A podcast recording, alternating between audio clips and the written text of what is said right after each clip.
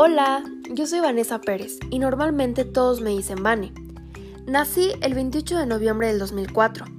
Tengo dos hermanas pequeñas, Regina y Melissa. Mis papás son Gaby y Rono. Soy la primera hija de la familia Zúñiga. Soy una persona que toda mi familia esperaba y cuando llegué al mundo, a pesar de los problemas que vi como bebé, me amaron y lo siguen haciendo de una manera única. De la familia Pérez soy como la tercera, pero soy la primer niña, así que ellos también me esperaban con ansias. Con el paso del tiempo me daba cuenta de las maravillas de la vida. Y, hablando de maravillas, quiero referirme a los viajes. Creo que si me preguntan mi concepto de felicidad, lo describo con tres palabras. Familia, amigos y viajes. Amo viajar. Amo descubrir las cosas que el mundo me tiene preparadas, con sus diferentes culturas y tradiciones. Para mí las necesidades que me mueven para relacionarme con la gente es que no me gusta estar sola.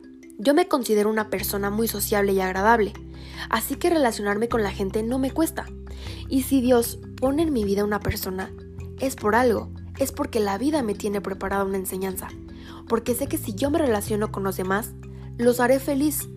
Y esa persona sabrá que mínimo una persona los admira y que tendrán una persona que se sentirá orgullosa de sus logros. En la teoría de Erickson hay ocho etapas. La primera etapa nos habla de la confianza y de la desconfianza. Y es una etapa sumamente importante para mí, porque me he dado cuenta que la vida te premia con personas buenas y también personas que nos hacen ver que la confianza no se le puede dar a cualquiera. En la segunda etapa está la vergüenza. Yo tomo mis vergüenzas como unos recuerdos chistosos.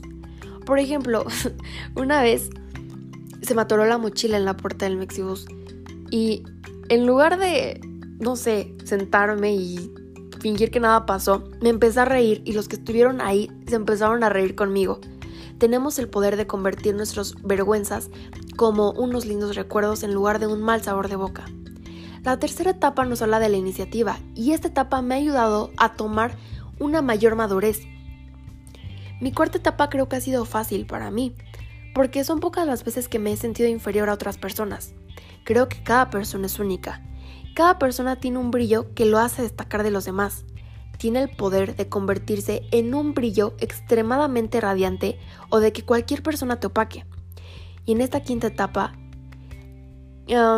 pues para mí ha sido fácil. ¿Y por qué? Bueno, ha sido fácil porque me he dado cuenta que tu forma de ser y de pensar crean tu identidad te hacen ser único, te hacen destacar de las demás personas y tu actitud puede mejorarla.